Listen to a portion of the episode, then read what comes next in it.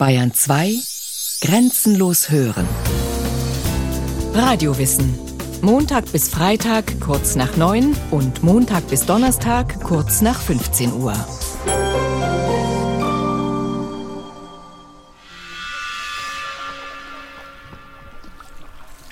Lautlos gleitet der hölzerne Kahn auf den Ganges hinaus. Daramdatsch kauert vorne und rudert. Bei dem feingliedrigen Bootsmann mit den zarten Bartflaumen über der Oberlippe stimmt jeder Handgriff, wirkt ruhig und fließend. Plötzliche, kräftige Bewegungen wären auch verhängnisvoll. Der Nachen, flach wie eine Bratpfanne, schwankt sowieso schon stark. Daramdatsch zieht seinen breiten Wollschal über den Kopf. Gerade verdunkelt sich bleigrau der Himmel. Ein Blitz schießt hervor. Und die Ufer sind so weit weg, dass die Menschen dort fingernagelklein wirken. Im Herzen der nordindischen Gangesebene ist der Fluss oft breit wie ein See. Aber Dharamdach bleibt gelassen.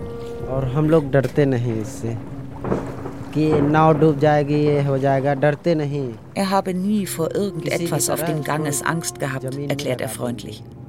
Im Zweifelsfall schwimme er eben ans Ufer. Für uns ist der Fluss sehr klein. Wir können eine Stunde und länger schwimmen. Wir sind ja hier am Ganges geboren und aufgewachsen. Das ist unsere Arbeit. Sein Vater ist Bootsmann. Sein Großvater war es ebenso.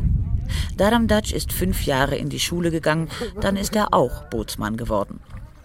Er stellt sich vor als Dharamdach Nishat. Nishat ist nicht sein Familienname, sondern der Name seiner Kaste, die der Leute am Wasser. Zu ihr gehörte auch die berühmt-berüchtigte Banditenkönigin Fulan Devi, deren gewaltreiche Lebensgeschichte international über Kinoleinwände flimmerte. Die Vereinigung der Nishats ist politisch sehr aktiv. Sie strebt nach mehr Privilegien für die Kaste, die bislang am untersten Rand lebt. Am untersten Rand der Gesellschaft, wie auch an der Abbruchkante der besiedelten Landschaft hin zum Wasser. Wenn im Sommer die Regen kommen, wird der Fluss sehr groß und reißend.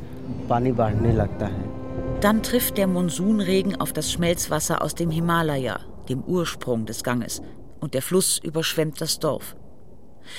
Kein Einzelfall, weiß K.N. Butt.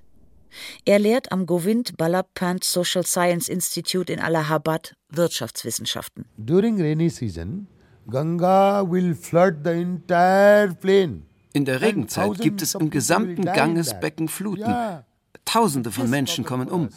Es ist ein großes Problem.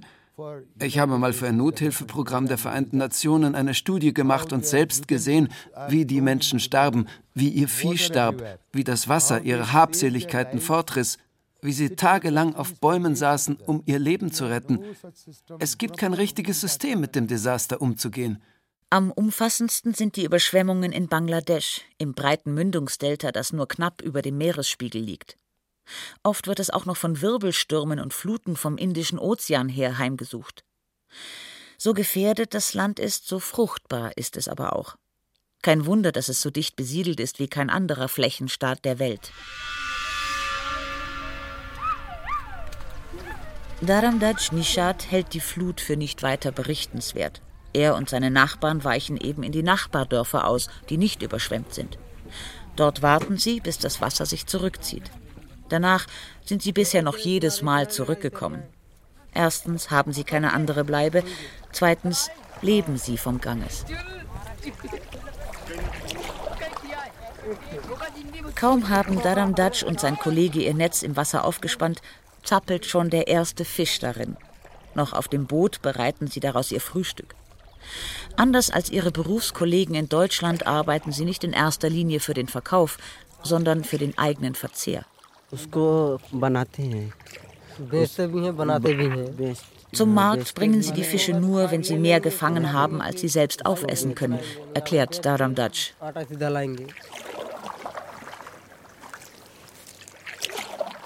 Auf dem Rückweg holt sein Kollege pro Ruderzug eine Armlänge Netz ein. Die beiden arbeiten perfekt aufeinander eingespielt, lautlos wie der Fluss. Auch auf den Booten rundum knattert kein Motor. Hier und da flattert ein malerisches viereckiges Segel. Auch Autolärm stört die Ruhe am Ganges selten. An den zweieinhalbtausend Flusskilometern gibt es nur rund ein Dutzend Brücken, im Schnitt also weniger als alle 200 Kilometer eine. Und meist ist es so wie im Dorf von Dharamdaj. Das letzte Stück zum Fluss hin geht es nur zu Fuß. Deshalb sind Fährdienste wichtig und für Dharamdaj und seine Kollegen eine Einkommensquelle. Sie rudern Passagiere ans andere Ufer oder von Dorf zu Dorf. Einen Hafen, feste Landungsstege gibt es nicht. Wo auch. Der Ganges verändert ständig seine Form. Dharamdaj zeigt auf Äcker, die direkt bis ins Wasser reichen. Letztes Jahr waren diese Felder dort drüben am anderen Ufer. Jetzt sind sie hier. Von Herbst bis Frühling führt der Ganges so wenig Wasser, dass sein Bett über weite Strecken offen zutage tritt. Die Abflussmenge des Ganges schwankt bis zu zehnmal stärker als etwa die der Donau in Passau. Kaum zieht sich das Nass zurück, kommen Daramdaj und die anderen aus dem Dorf und teilen sich das neu aufgetauchte Land auf. Die Parzellen markieren sie mit Seilen, Ästen und gekreuzten Bündeln aus Hirsestroh. Ein Fluss voller Jägerzäune. Zwischen ihnen gedeiht Senf, Senf und nochmal Senf. Zwischen den Reihen sind zudem dicht an dicht Gurken, Wassermelonen und Kürbisse gesät. Jeder Zentimeter ist genutzt. Der Boden am und im Ganges ist viel fruchtbarer als anderer Boden. Egal was du ansehst, es gedeiht immer. Gegossen wird natürlich mit Gangeswasser. Die Felder sind nicht das Eigentum von Dharamdaj und seinen Nachbarn, aber sie nutzen sie, und zwar ohne zu zahlen. Für Dharamdaj und seine Familie ist das lebenswichtig, denn sonst haben sie kein Feld. Außer vom Gangeswasser leben Anrainer wie Dharamdaj also auch vom Gangesboden, und das sogar ganz direkt. Als Tagelöhner verdingen sie sich zum Sandabbau. Gemeinsam mit seinen Kollegen füllt Dharamdaj bei Niedrigwasser Gangesgrund in LKW um LKW und die fahren ihn fort auf die Baustellen der boomenden Städte. Der Hydrologe V. Subramanian von der Jawaharlal Nehru Universität in Neu-Delhi kennt den Anblick. Sandabbau in Flüssen ist sehr üblich in Indien, im Ganges und seinem Zufluss Yamuna zum Beispiel. Manches ist legal, das meiste illegal. Es ist ein weit verbreitetes, blühendes Geschäft. Der Sand geht an die Baumafia and all the sand is taken out for the building mafia. Für Dharamdaj Nishat bedeutet der Sandabbau einen verlässlicheren und höheren Tageslohn als der Feldbau im Frühling, das Fischen im Sommer oder die Fährdienste im Winter. Sein Lebensunterhalt ist ein prekäres Puzzle. Jeden Monat bringt der Ganges neue Risiken, aber auch neue Chancen. Wir verdienen, wir essen, und wir leben von der Ganga. Auf halbem Weg vom Dorf zum Fluss, zwischen Senffeldern, dort wo die Leute aus dem Dorf mangels Toiletten ihre Notdurft verrichten, da ragt ein unscheinbarer kniehoher Sandhaufen auf. Auf Anfrage erklärt Dharamdaj im Vorbeigehen, an dem Sandhaufen verehre man die Ganga nach dem Bad im Fluss. Ganga, in seiner Sprache, dem Hindi, ist das gleichbedeutend der Fluss Ganges sowie die Göttin. Jeder von uns verehrt die Ganga. Wir bitten sie um alles, was wir brauchen. Der Sandhaufen ist so wenig fest geformt wie der Strom selbst und wie typischerweise viele Schreine oder Gebetsorte von Kasten, die in Indien am Rand der Gesellschaft leben. Ein Tritt dagegen und das Ganze ist verschwunden.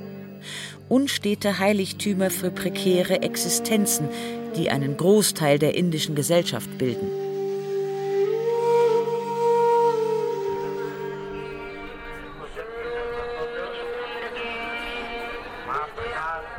Massiv wie für die Ewigkeit gebaut sind dagegen die gigantischen Tempel und Ashrams in religiösen Zentren entlang des Ganges wie Benares, Haridwar oder Rishikesh. Auch ihre Betreiber leben vom Ganges, allerdings nicht so unmittelbar wie Dharamdaj Nishad. Weil sie an dem Fluss wohnen und Meditation, Gebete und farbenprächtige Zeremonien anbieten, spenden ihnen ihre Anhänger Geld. Je internationaler und finanzkräftiger die Schülerschar, desto massiver die Türme, die reich verzierten Schreine, die weitläufigen Gebetshallen, die Schaugärten voller Skulpturen und zierlicher Bänke, die Bettentrakte für Pilger, die Fabriken für ayurvedische Kräuterseifen und Öle, die Läden für spirituelle Literatur und Räucherstäbchen und, und, und.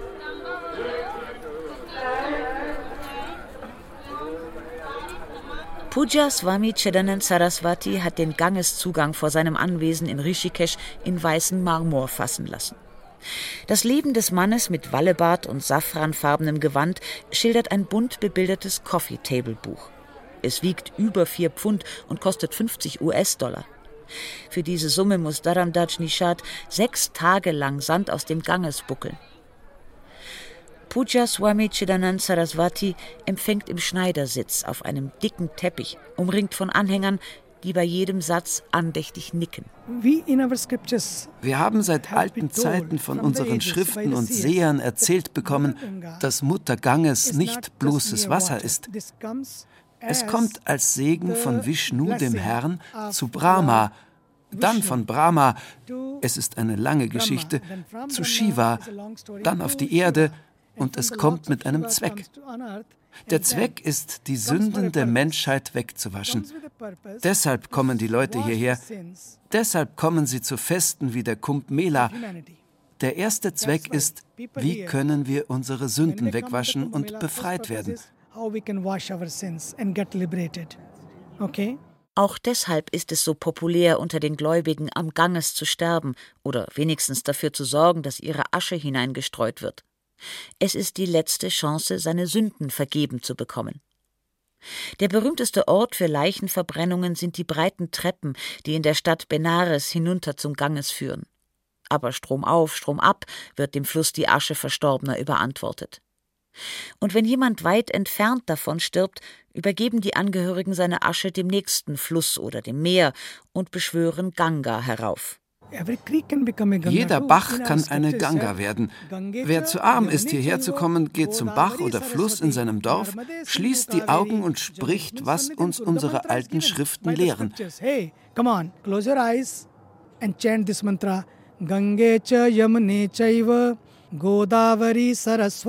Ganga und alle meine heiligen und mächtigen Flüsse, bitte kommt auf meinen kleinen Bach hernieder. Und glaube mir, Sobald der Glaube und die richtige Beschwörung da sind, dann kommen die Kräfte dieser Flüsse hernieder. Und wenn die Leute dann in ihren Bächlein und Flüsschen baden, dann laden sie sich so auf, werden voll von Ganga.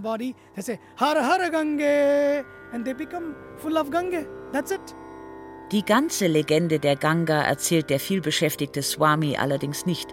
Es warten schon neue Gäste, um ihm die Füße zu küssen. Und die Geschichte ist lang und verschachtelt. Ganga taucht in diversen Epen und Gesängen auf, ist mal Tochter des Himalaya, mal Mutter des wichtigen Gottes Murugan, mal Frau von Shiva.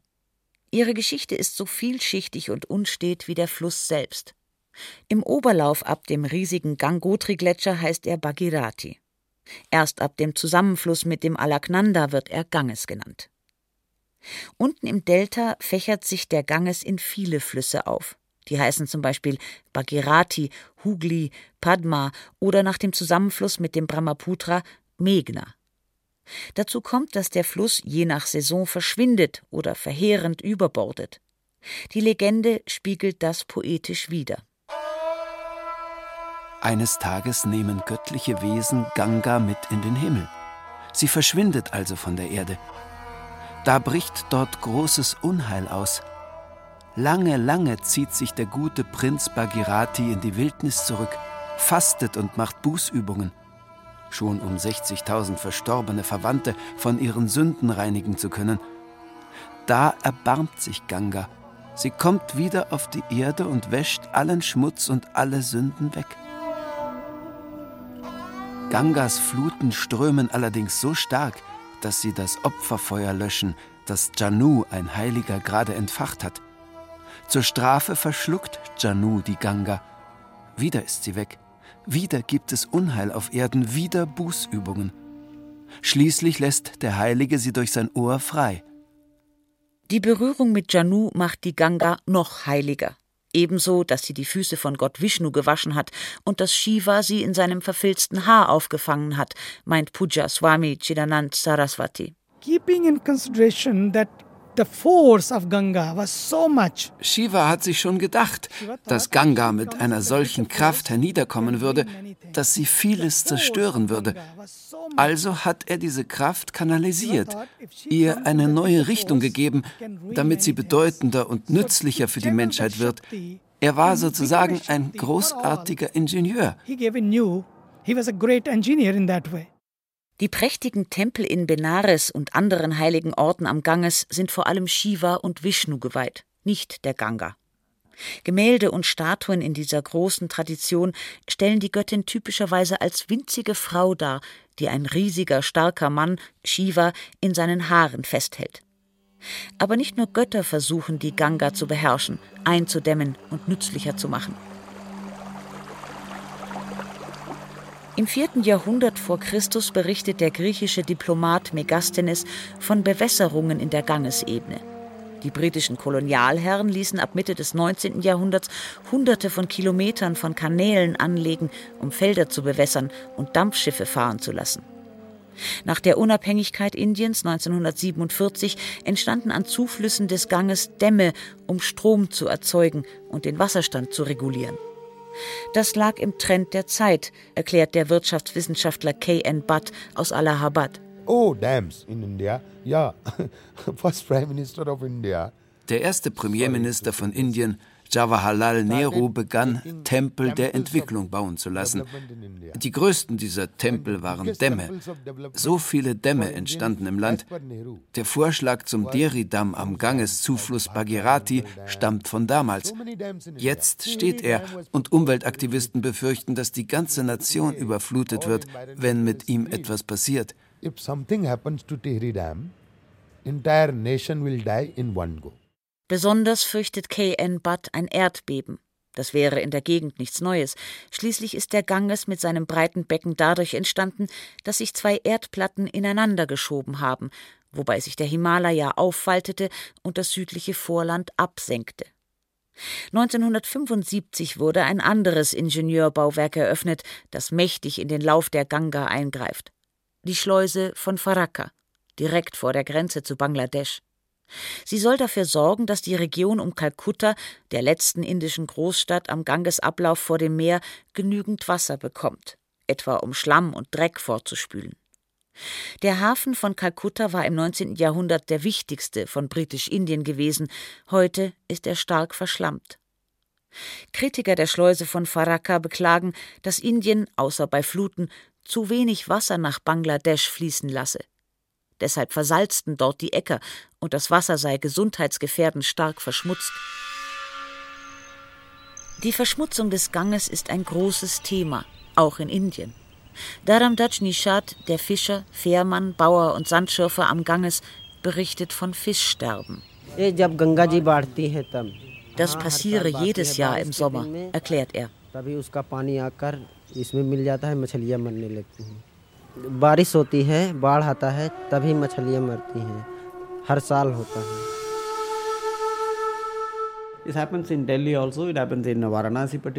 Auch in der Industriestadt Kanpur, im heiligen Benares und in Delhi am Gangeszufluss Yamuna würden fast jedes Jahr tausende tote Fische ans Ufer gespült, sagt der Hydrologe V. Subramanian von der Jawaharlal Nehru Universität in Neu-Delhi. Die größte Menge an Schmutz bringen die Abwässer aus den Haushalten. Die meisten Städte haben keine Kläranlagen. Sie leiten die Abwässer direkt in den Ganges. Manche werden behaupten, sie täten etwas, aber ich glaube nicht, dass es eine Wirkung hat. Und dann gibt es speziell bei Kanpur und Lucknow Industrie. Die leitet ihre Abwässer auch in den Fluss, ohne ihn zu reinigen. Das ist chemischer Schmutz.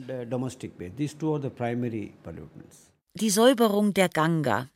Sie ist ein moderner Mythos in der indischen Politik verlockend die Rolle des guten Prinzen Bhagirati, der der Menschheit die reinigende Ganga zurückbringt und damit den erlösenden Seelenfrieden. 1986 hat der damalige Premierminister Rajiv Gandhi einen millionenschweren Ganges-Aktionsplan gestartet. Er sollte mittels Kläranlagen für Badewasserqualität im Ganges sorgen. Die zuständige staatliche Prüfungsbehörde hat dem Plan bescheinigt, seine Ziele verfehlt zu haben. Es folgte eine Neuauflage. Die Regierung erklärte den Ganges zum Fluss von nationaler Bedeutung, gab neue Studien in Auftrag. Der Premierminister persönlich leitet hochkarätige wissenschaftliche Konferenzen über den Ganges. Die Ministerialkabinette betroffener indischer Bundesländer sind schon demonstrativ Boot fahren oder baden gegangen. Umweltaktivisten haben Müll am Ufer aufgelesen. Religiöse Anführer haben sich aus Protest gegen Schmutz- und Sandgewinnung im Ganges zu Tode gefastet.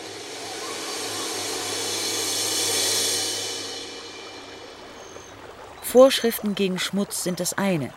Die andere Seite des Themas beleuchtet der Hydrologe V. Subramanian. Der Dreck wird auch schlimmer, je weniger Wasser der Fluss führt, je konzentrierter also die trübe Brühe ist.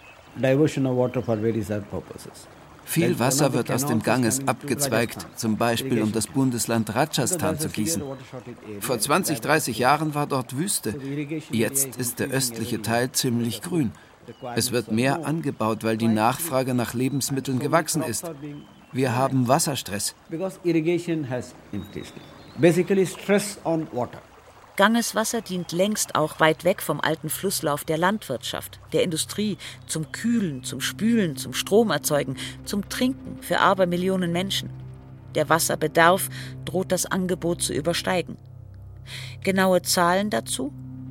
Der Wirtschaftswissenschaftler K.N. Budd lächelt. Oh my God, in environment Oh Gott, wie sollen wir den Wert von Wasser oder Luft wissenschaftlich errechnen? Es gibt verschiedenste Methoden und ebenso viele Ergebnisse. Mit der Ganga ist es genauso. Wir können nicht den Preis unserer Mutter berechnen. Ganga ist unsere Lebensader. Spirituell, ökonomisch, alles. Sie ist unsere Kultur.